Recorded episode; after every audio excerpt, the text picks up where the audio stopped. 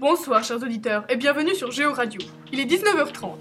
Aujourd'hui nous allons vous parler de la grande catastrophe qui s'est produite il y a plusieurs années aux États-Unis, le cyclone Katrina.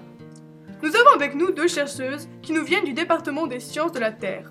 Bonsoir mesdemoiselles. Bonsoir. Bonsoir. Alors, expliquez-nous en quelques mots ce qu'est un cyclone. La plupart des cyclones se forment à partir des ondes tropicales qui circulent d'est en ouest sur l'Atlantique.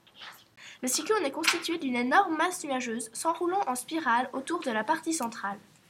Sachez que l'ouragan est la même chose qu'un cyclone, mais qu'il s'agit de son nom dans l'Atlantique Nord et le golfe du Mexique. Les ouragans sont classés selon l'échelle de Saffir-Simpson, graduée de 1 à 5. L'échelle tient compte de la vitesse du vent, de leurs dommages et de l'augmentation du niveau de l'eau qu'il provoque. L'ouragan Katrina a été noté dans la catégorie 5 de l'échelle. L'ouragan Katrina a eu en 2005 en Atlantique du Nord, pendant la saison cyclonique. Il est l'un des ouragans les plus meurtriers et le plus violents. Il a passé à proximité de la Nouvelle-Orléans sur les côtes, puis il a changé de direction vers l'est. Les zones touchées sont les Bahamas, le sud de la Floride, la Nouvelle-Orléans, le Mississippi, Cuba et Alabama. La Louisiane a été inondée. Ces vents de tempête tropicaux ont atteint plus de 280 km/h et des vagues de plus de 11 mètres ont été observées. Katrina a provoqué la mort de 1836 personnes et plus de 1500 disparus. Ces dégâts ont été estimés à 108 milliards de dollars, soit environ 100 milliards de francs suisses. Il est le plus coûteux de l'histoire des États-Unis. Dites-nous quelques précisions sur les différentes étapes de l'ouragan Katrina. Le 23 août, on signale une dépression tropicale dans l'Atlantique du Nord. Les jours suivants, on qualifie Katrina d'ouragan de catégorie 1 pour ensuite faire 5 morts sur la côte sud-est de la Floride. Au contact des eaux du golfe du Mexique, Katrina prend plus de puissance et les côtes des États-Unis sont de plus en plus menacées. Le 28, lorsque Katrina atteint la catégorie 4 sur l'échelle, l'évacuation des habitants de la Nouvelle-Orléans commence. Mais le gouvernement n'a-t-il pris aucune mesure pour limiter les dégâts? Les Américains découvrent alors l'impuissance des pouvoirs publics qui se montrent incapables de prendre les mesures nécessaires. Et ce n'était pas par manque d'informations, car le gouvernement savait que les digues ne supporteraient pas un ouragan aussi puissant. Katrina a montré le manque crucial de services et des infrastructures publiques.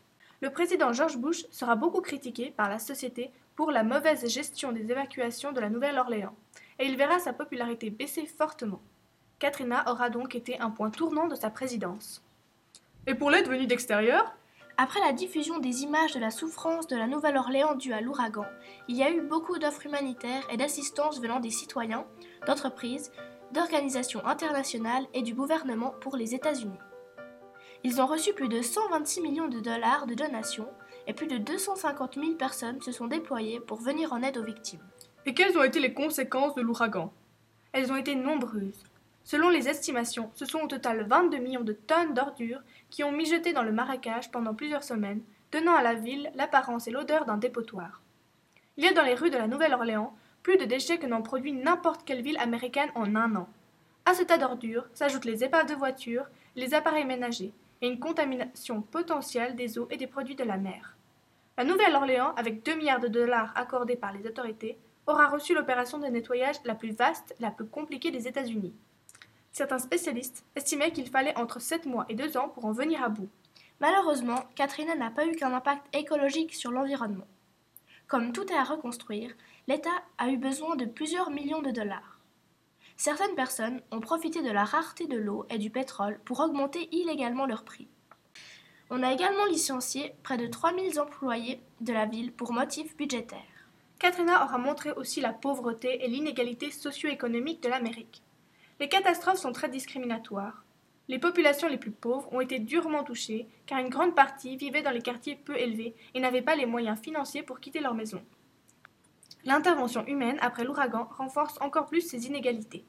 Pour choisir quelle partie de la Nouvelle-Orléans sera à reconstruire et lesquelles seront détruites, la classe sociale comme la richesse joue un rôle important. La reconstruction est donc en défaveur des pauvres. La Nouvelle-Orléans a-t-elle appris de ses erreurs? Six ans après, la Nouvelle-Orléans est en grande partie reconstruite. Mais malgré les moyens qu'ont pris les autorités pour réduire l'impact d'un autre ouragan, la population reste inquiète à l'idée que l'histoire ne se reproduise. La Nouvelle-Orléans a encore besoin d'aide car si une catastrophe arrivait, elle ne serait pas beaucoup plus préparée qu'avant Katrina. Il faudrait que la ville s'ouvre à la modernité et se tourne vers l'avenir en capitalisant sur les richesses et son histoire. elle devrait saisir l'opportunité qui se présente, celle de créer une nouvelle société. Merci beaucoup, mesdemoiselles, pour ces explications. C'est la fin de notre programme. Je vous laisse entre les mains de mon collègue et vous souhaite une bonne soirée à tous.